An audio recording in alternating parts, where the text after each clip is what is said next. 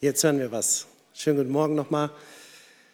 Hier vorne hört man das gar nicht, wenn man losspricht, ob das da auch überall ankommt. Aber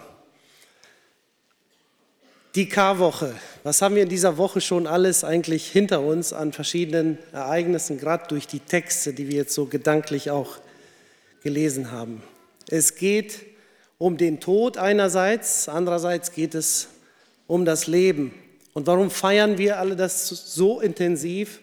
Warum ist es sogar einer der besonderen Feiertage, die besonders still in Deutschland gefeiert werden sollen? Weil dieser Tag eigentlich unser Interesse am Leben weckt. Jesus stirbt, damit wir leben können.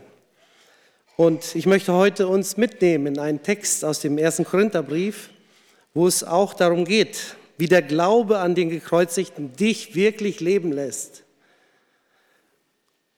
Ein kurzer Einblick nochmal in die Situation in Israel, in Jerusalem damals. Einige Forscher versuchen das ja herauszufinden, wo sind die einzelnen Städten tatsächlich so gewesen. Heute findet man so, das so direkt nicht vor. Wir haben da die Grabeskirche in der Nähe und äh, das ist so der Blick auf Jerusalem aus dem Nordosten etwa heraus Richtung Südwesten. Und dann sieht man Golgatha so außerhalb der Stadt leicht rechts gehalten. Und es gibt dort ja so ein paar äh, Hügel, es gibt Felsen und direkt hinter diesem einen Felsen, der vielleicht so aussah wie ein Schädel, ähm, finden sich auch weiter im hinteren Bereich schon die Grabstätten. Das heißt, auch diese Tatsache, dass Jesus gar nicht so weit weggetragen werden musste von dem Josef von Arimathea, der dort sein Grab äh, dorthin gibt.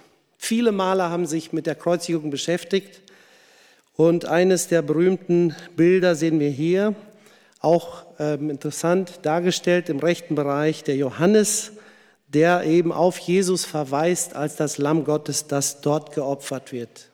Jesus stirbt also als Opfer für Menschen, damit sie leben können. Ähm, nach dem Tod, wie gesagt, beeilt man sich etwas. Man hat gemerkt, Jesus ist gestorben noch vor dem Sabbat und so bemühen die Juden sich dort dann auf jeden Fall Jesus noch vom Kreuz zu nehmen und etwas weiter hinten, also hinter dieser Stelle, an der Jesus gekreuzigt wurde, dann auch zu beerdigen bzw. ins Grab zu legen.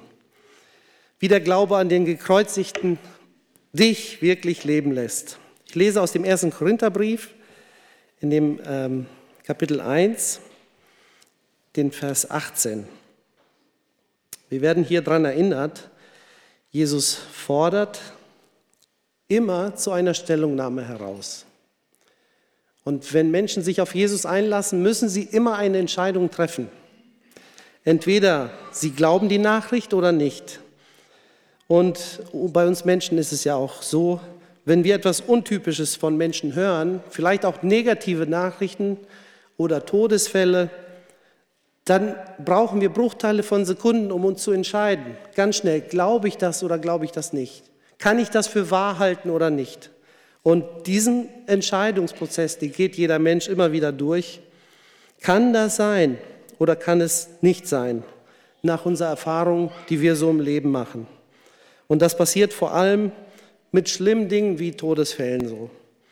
Und bei Jesus ist es entsprechend auch so. Das kann doch nicht sein, dass dieser Herr plötzlich stirbt.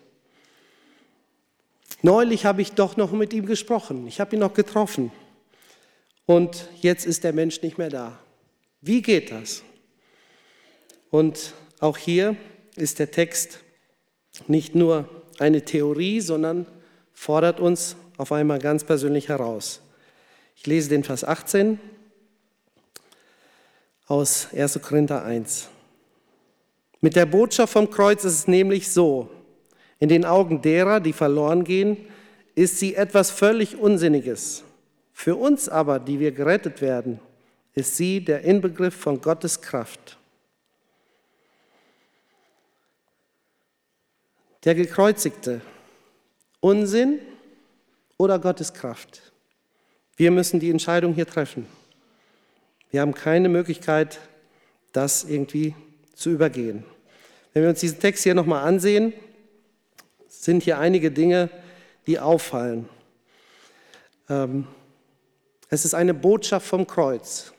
Das Kreuz scheint hier irgendwie als Folter und als ähm, ja fast schon Mordinstrument so in den Blickpunkt zu rücken, dass wir uns einfach auch fragen müssen, warum ist das eigentlich so, dass das Kreuz ein Symbol für das Christentum wird? Anscheinend ist im Zusammenhang mit dem Kreuz etwas so Wichtiges passiert, dass die Christenheit sagt, darauf fokussieren wir die gesamte Christenheit, das ganze christliche Thema. Jesus, der am Kreuz stirbt, an diesem brutalen Instrument der Römer, er erreicht durch das Kreuz etwas, was anscheinend eine sehr hohe Bedeutung hat und für viele Menschen sehr wichtig ist. Ein zweiter Punkt, wir lesen mal ab Vers 19 gleich weiter. Hier geht es darum, wer glaubt, gewinnt. Wer glaubt, gewinnt. Der Glaube spielt eine entscheidende Rolle. Die vermeintlich Weisen, sie scheitern, weil sie nicht glauben. Und da möchte ich ab Vers 19 einmal lesen. Ich habe nicht den ganzen Vers hier. Nicht umsonst heißt es in der Schrift, die Klugen werde ich an ihrer Klugheit scheitern lassen. Die Weisheit derer, die als weise gelten, werde ich zunichte machen. Wie steht es denn? Ähm, wie steht es denn mit Ihnen, den Klugen, den Gebildeten, den Vordenkern unserer Welt? Hat Gott die Klugheit dieser Welt nicht als Torheit entlarvt? Denn obwohl sich seine Weisheit in der ganzen Schöpfung zeigt, hat ihn die Welt mit ihrer Weisheit nicht erkannt. Deshalb hat er beschlossen, eine scheinbar unsinnige Botschaft verkünden zu lassen, um die zu retten, die daran glauben. Der Glaube spielt hier auf einmal eine Rolle. Und wer glaubt, gewinnt. Es ist interessant, dass hier die Klugheit der Welt auf einmal gegenübergestellt wird zu Leuten, die glauben, die etwas für wahr halten, die etwas für möglich halten, die eine Botschaft hören und annehmen, sie nicht von vornherein abweisen. Es sind Menschen, die Vertrauen schenken. Sie schenken jemandem Vertrauen in dem Bewusstsein, dass jemand zuverlässig ist, dass jemand vertrauenswürdig ist. Und wir erfahren hier, wenn wir diesen Text uns ansehen, von drei Gruppen von Menschen. Die einen, die sind religiös. Wir erfahren hier, dass die Menschen klare Vorstellungen haben, wie das Leben so laufen muss. Es gibt Regeln. Sie wissen, was Gott machen soll. Sie wollen es spektakulär haben. Sie warten auf Wunder. Und äh, dazu passt kein Jesus, der jetzt plötzlich leidet, der plötzlich von der Bildfläche verschwindet, sogar stirbt. Das macht Gott ohnmächtig. Und so einen Gott, den braucht doch niemand. Es gibt andere Menschen, die sind gottlos. Die werden hier als gottlos dargestellt. Menschen, die aufgeklärt scheinen. Sie suchen Argumente. Sie halten ihren Verstand zum höchsten Maßstab. Nur was ich sehe, was ich anfassen kann, das gibt es wirklich. Und dann gibt es als drittes Menschen, die glaubend sind. Die, diese dritte Gruppe, die lernen wir hier etwas näher kennen. Jesus gibt es wirklich. Sie glauben es, dass es ihn gibt. Sie gehen von einer Realität, von einer Wirklichkeit aus, die sie nicht direkt anfassen können aber sie vertrauen darauf, dass es nicht nur leere Worte sind. Sie lassen sich darauf ein, sie lassen es darauf ankommen und sie wagen eine Beziehung zu ihm. Und sie werden belohnt, sie gewinnen. Menschen, die plötzlich zu Siegern werden, die gewinnen. Ich lese mal die, den Text aus ähm, 1. Korinther ab Vers 1, Vers, ab Vers 22. Die Juden wollen Wunder sehen. Die Griechen fordern kluge Argumente. Wir jedoch verkündigen Christus, den gekreuzigten Messias. Für die Juden ist diese Botschaft eine Gotteslästerung und für die anderen Völker völliger Unsinn. Für die hingegen, die Gott berufen hat, Juden wie Nichtjuden, erweist sich Christus als Gottes Kraft und Gottes Weisheit. Denn hinter dem scheinbar so widersinnigen Handeln Gottes steht eine Weisheit,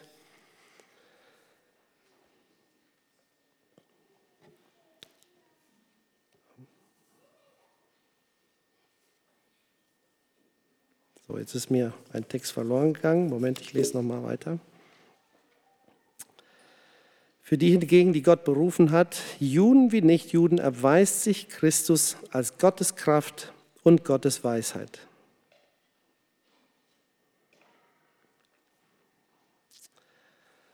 Vers 25, denn hinter dem scheinbar so widersinnigen Handeln Gottes steht eine Weisheit, die alle menschliche Weisheit übertrifft Gottes vermeintliche Ohnmacht stellt alle menschliche Stärke in den Schatten. Warum Karfreitag feiern? Warum etwas feiern, bei dem Ereignis jemand stirbt? Was hat Christus vollbracht? Was steckt hinter diesem Ausdruck dahinter? Wenn Menschen miteinander leben, dann merken sie ganz schnell, was an jemand anderem nicht passt. Bei Ehepaaren zum Beispiel ist das ganz einfach. Die verbringen relativ viel Zeit miteinander. Wenn ihr meine Frau fragen würdet, dann wüsste sie ganz genau, was an mir verändert werden sollte, damit es ihr noch besser geht, damit sie es noch angenehmer hat, äh, damit es noch bequemer wird. Ich kann mir gut vorstellen, dass sie da ganz genaue Punkte euch nennen könnte. So ist das auch. Wir müssen uns manchmal anstrengen, um miteinander ein gutes Miteinander hinzukriegen. Aber wirkliche Veränderung, das ist schon ein hartes Ding. Wenn es darum geht, dass Menschen langfristig angenehm sind, nicht nur in kurzen Momenten, dann kommt doch der Charakter eines Menschen sehr stark durch. Und am Charakter zu arbeiten, das wird schon etwas schwieriger. Die Gewohnheiten siegen oft die Dinge, die wir teilweise unser ganzes Leben lang trainiert haben. Und jetzt ist jemand da, der wünscht sich auf einmal etwas anderes und dann soll auf einmal Veränderung ganz schnell und plötzlich da sein. Und wenn du dich dann verändern willst, geht das nicht immer so einfach.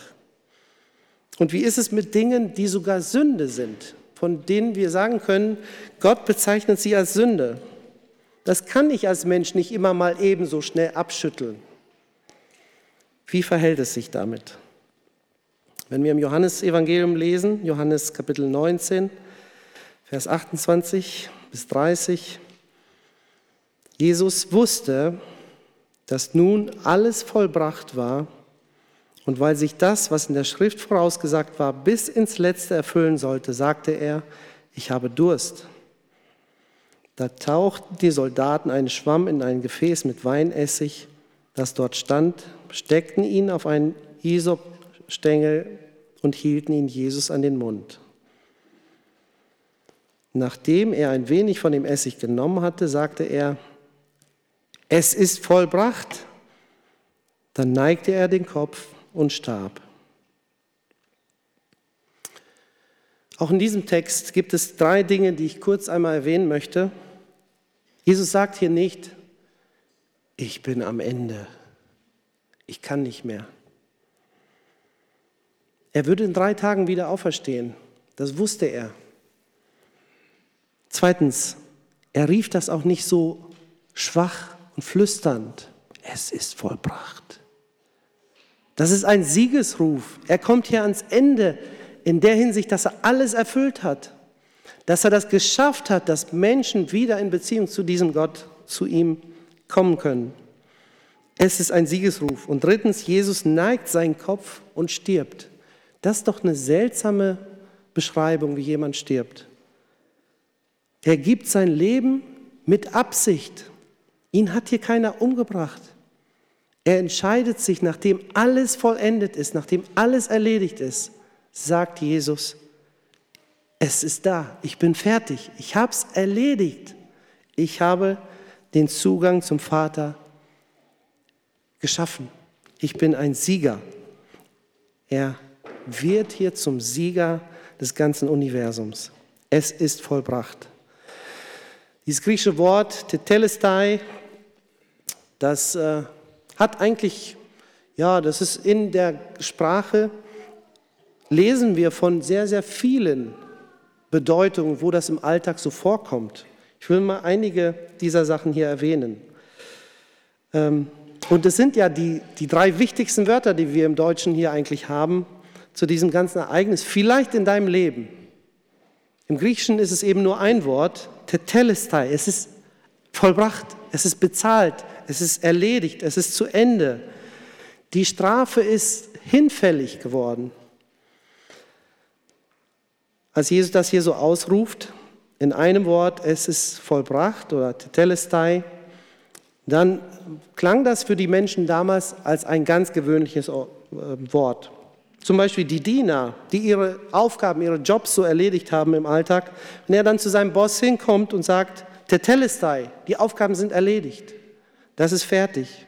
Oder ein Richter, ein Richter, der genau den Fall kennt von einem Verurteilten und nachdem dieser Verurteilte seine Strafe abgesessen hat, nachdem er sein Geld wieder die Gesellschaft gezahlt hat, nachdem er seine Strafe vollständig erledigt hat, dann fällt der Hammer zum zweiten Mal und dann sagt er, Tetelestai, die Strafe ist erledigt, jetzt bist du frei.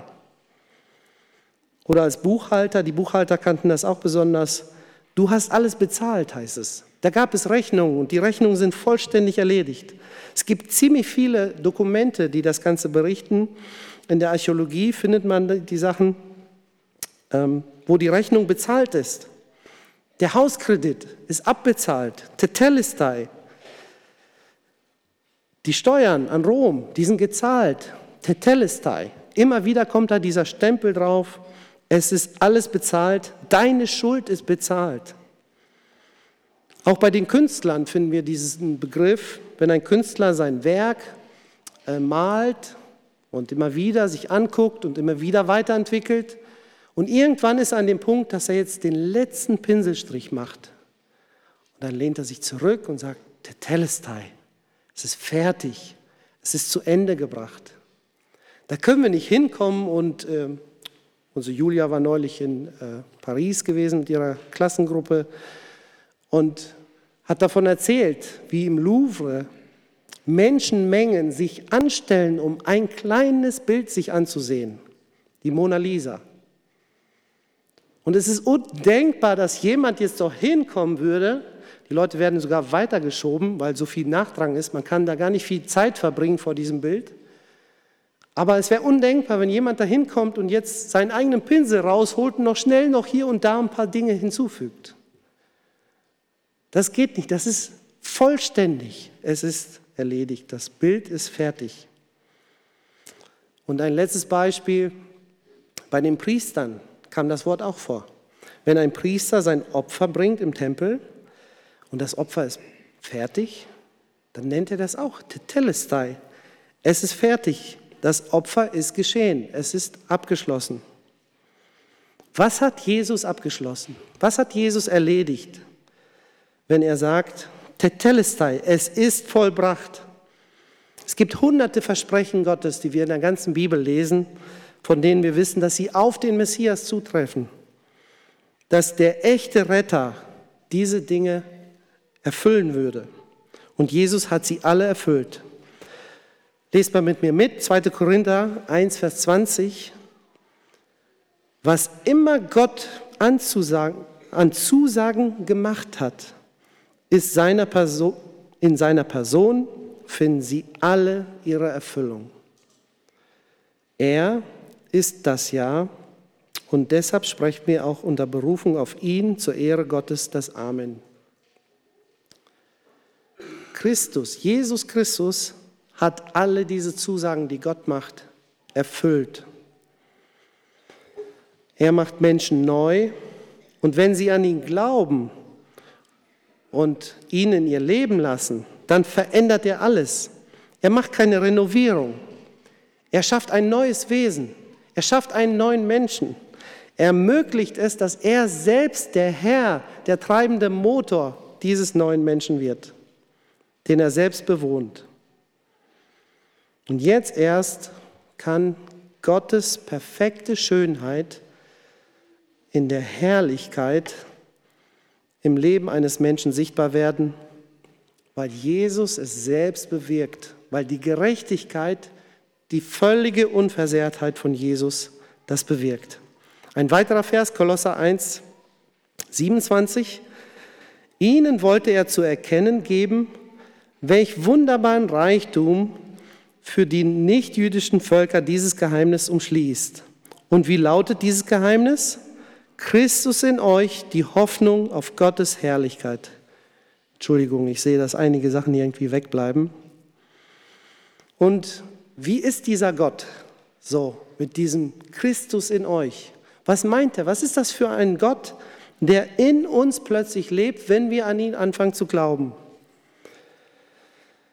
Das ist ein Gott, wir wissen zumindest drei Dinge von Gott, viele andere natürlich auch, aber ich möchte drei erwähnen. Gott ist ein Gott der Gesetze und Ordnungen.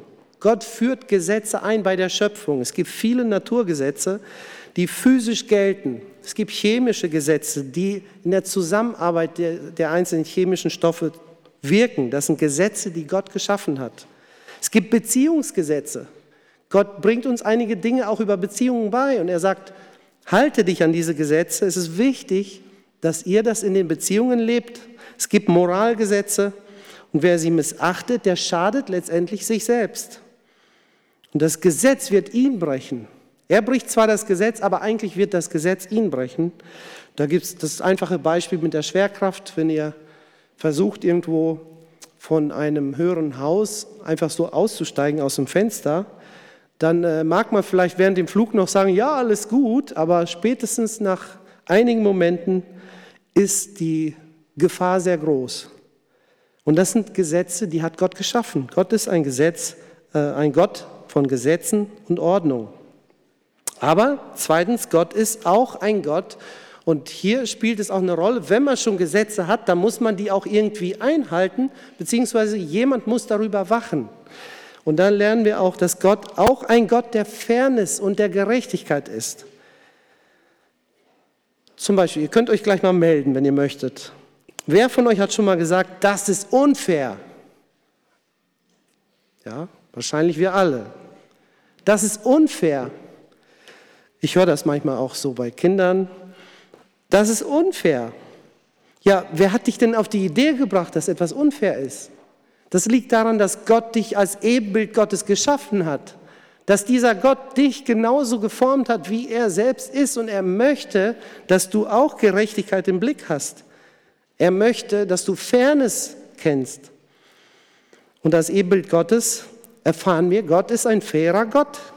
Gott kümmert sich auch um die Gerechtigkeit. Und es ist richtig, dass ein Mörder auch für, sein, für seine Tat zur Rechenschaft gezogen wird. Oder sollte er einfach so davonkommen? Das wäre nicht fair. Es ist auch richtig, dass jemand, der mich schlägt, dafür eigentlich bestraft wird. Das ist nicht fair. Gott macht deutlich, Gerechtigkeit, ein Gerechtigkeitssinn kommt von Gott. Und wenn du Ungerechtigkeit und Vorurteile siehst, dann regt dich das vielleicht auf. Und das ist etwas, wo du sagen kannst, Mensch, das ist ein Kennzeichen davon, wie Gott sich mir vorgestellt hat. Gott ist auch ein Gott der Gerechtigkeit und ähm, der Fairness.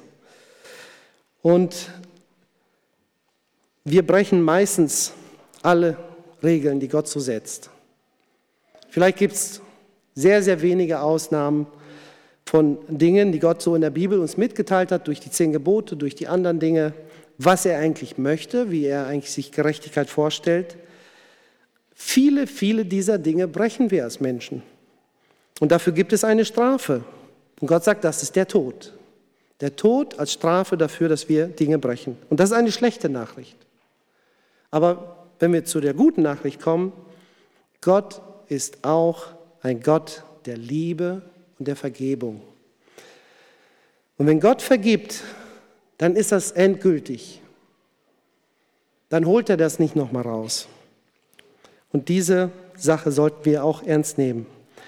Es ist das, was Jesus geschafft hat, was Jesus vollbracht hat, die Strafe zu bezahlen, die Schuld zu löschen, die du und ich verdienen. Es ist vollbracht. Und in diesem Ausdruck steckt das eben drin. Er bezahlte meine Strafe und löschte meine Schuld. In Kolosser 2, Vers 14 lesen wir einen wunderbaren Vers. Den Schuldschein, der auf unseren Namen ausgestellt war und dessen Inhalt uns anklagte, weil wir die Forderungen des Gesetzes nicht erfüllt hatten, hat er für nicht mehr gültig erklärt. Er hat ihn ans Kreuz genagelt und damit für immer beseitigt. Das ist die gute Nachricht dessen, dass Jesus es vollbracht hat. Er hat es vollbracht. Er hat diesen Schuldschein für immer beseitigt. Und für immer beseitigt heißt, wenn du irgendwann mal im Himmel Gott sagst, Gott, danke, dass du mir das und das und das vergeben hast. Ich weiß nicht, wie Gott reagiert. Vielleicht sagt er, schön, dass du mir dankst. Vielleicht sagt er auch, wovon sprichst du? Ich habe das schon längst beseitigt. Erinnere mich nicht ständig daran. Es ist erledigt. Es ist ein für alle Mal für dich erledigt. Gott hat es vergeben und das ist doch eine gute Nachricht. Und hör zu, er hat nicht nur für die Sünden bezahlt, die du schon getan hast, sondern sein Tod gilt auch für die Sünden, die du noch nicht getan hast, aber tun wirst. Und manchmal müssen wir uns das als Christen auch mal sagen, auch das hat Jesus schon bezahlt. Jesus hat auch dafür schon gesagt, es ist vollbracht. Ein zweiter Punkt, was dieses Es ist vollbracht für uns bedeutet, ist, er brach Satans Macht, mein Leben zu zerstören. Das Leben ist hart und ihr habt das bestimmt auch schon gemerkt. Fühlst du dich vielleicht auch so, dass du das Gefühl hast, es ist, vieles ist wirklich wie so ein Kampf. Da ist man ständig in so einen Konflikt hier und dort und da eingebunden und man muss sich anstrengen. Dann fehlt einem die Zeit und dann fehlt einem das Geld und dann fehlt einem, fehlen einem die Leute und das Ganze scheint nicht so glatt zu laufen. Und es gibt tatsächlich diesen kosmischen Kampf, könnte man vielleicht sagen. Ja, diesen unsichtbaren Kampf, der einfach da ist weil der Gegenspieler Gottes, Satan, er hasst alles, was Gott schuf. Satan kann nichts herstellen selber, er kann nur kaputt machen. Er kann Leute belügen, er kann zerstören, er kann missbrauchen, aber er kann nichts Neues, Gutes erschaffen. Und Satan hasst auch dich und mich. Weil wir Geschöpfe Gottes sind, kann er es auch nicht leiden, dass Gott dich und mich gemacht hat. Er hasst Gottes Kinder. Weil er Gott selber nicht schaden kann, versucht er eben Gottes Kinder zu schaden. Und ich könnte das euch gut vorstellen, Menschen, die jemandem schaden wollen, wenn sie die Kinder angreifen, dann tun sie ihm auf jeden Fall weh. Als wir damals auf den Philippinen waren, haben wir von Mitarbeitern ähm, auf einmal so eine Nachricht gehört, dass wir auf einmal merkten, oh, es wird ernst. Und der eine Mitarbeiter erzählte mir, Sie bekam plötzlich auf ihrem Handy so eine Nachricht, wir wissen, wo eure Kinder sind, nämlich in der und der Schule, jetzt gerade. Und die wussten das, ja, die sind da in der Schule. Und die Leute, die die Nachricht schrieben, waren keine Leute, die es gut mit ihnen meinten. Und plötzlich war das eine ganz harte Situation. Es ist damals nichts passiert, aber für die Eltern ist das ein Angriff, wenn, auf die Kinder, wenn die Kinder angegriffen werden. Und wenn Jesus den Satan nicht am Kreuz besiegt hätte, dann wären wir noch in viel größerer Gefahr. Er hat mehr Macht als wir, er streitet, er kann Ideen uns immer wieder vor Augen werfen und wir könnten ihm glauben und darin ist er ein Meister, Menschen zu verführen, Menschen zu belügen, Menschen in eine gewisse Richtung zu drängen. Er kann sehr schnell deine Stimmung beeinflussen und plötzlich bist du verärgert, greifst Leute an und nachher fragst du dich, warum habe ich das gemacht? Das war überhaupt nicht nötig. Er kann sehr schnell auf einmal eingreifen und Streit hervorrufen. Und wir wären völlig schutzlos ohne das, was Jesus auch hier am Kreuz getan hat. Und er hat gesagt, es ist vollbracht. Er bricht auch Satans Macht, mein Leben zu zerstören. In Kolosser 1, Vers 13 lesen wir weiter. Denn er hat uns aus der Gewalt der Finsternis befreit und hat uns in das Reich versetzt, in dem sein geliebter Sohn regiert. Mag sein, dass er vielleicht hier bei der, äh, bei der Kreuzigung triumphiert hat, denkt, jetzt habe ich es geschafft, jetzt habe ich es erledigt. Er wäre der Sieger. Aber nein, er hat die Auferstehung nicht kommen sehen. Er hat nicht gesehen, dass seine Tage jetzt gezählt waren, dass er jetzt keine Macht mehr endgültig über Menschen haben wird, sie zu zerstören. Und als Jesus sagte, es ist vollbracht, hat Jesus auch dieses Werk vollbracht. Satan ist der Versucher, der uns immer dazu bringen will, etwas zu machen, das uns verletzt, das unsere Beziehungen verletzt. Und er versucht das ständig. Er ist auch der Verurteiler. Und ihr kennt auch diesen Punkt, denn er flüstert uns ständig etwas zu. Du bist nichts, du kannst es nicht, du spielst keine Rolle, du bist wertlos, man braucht dich nicht, keiner mag dich, du wirst nie heiraten, deine Eltern hatten recht, als sie sagten, sie brauchen dich eigentlich nicht, du bist ein Fehler, du bist schrecklich. Und ständig füttert er uns damit. Und manche Menschen leiden darunter dermaßen stark, dass ihnen völlig der Blick vernebelt wird vor diesen ständigen Angriffen, die sie so erleben. Und woher kommt das wohl? Ja, ist ganz klar, vom Satan. Er verurteilt, er lügt dich die ganze Zeit an, er sagt dir Dinge, die nicht stimmen. Gott sagt ganz andere Dinge über Menschen, die auf dieser Welt leben. Und flüstert zur Sünde immer wieder hinzu. Hey, das ist kein Problem, das macht doch jeder. Brich mal die Regel. Und dann plötzlich minimiert er alles, dass er so ganz klein und wertlos erscheint. Und dann machen Menschen das und sie landen in der Sünde und ihnen wird das bewusst und dann plötzlich fällt er genau ins Gegenteil und maximiert alles und sagt, was, du hast das getan? Dir wird man nicht vergeben können.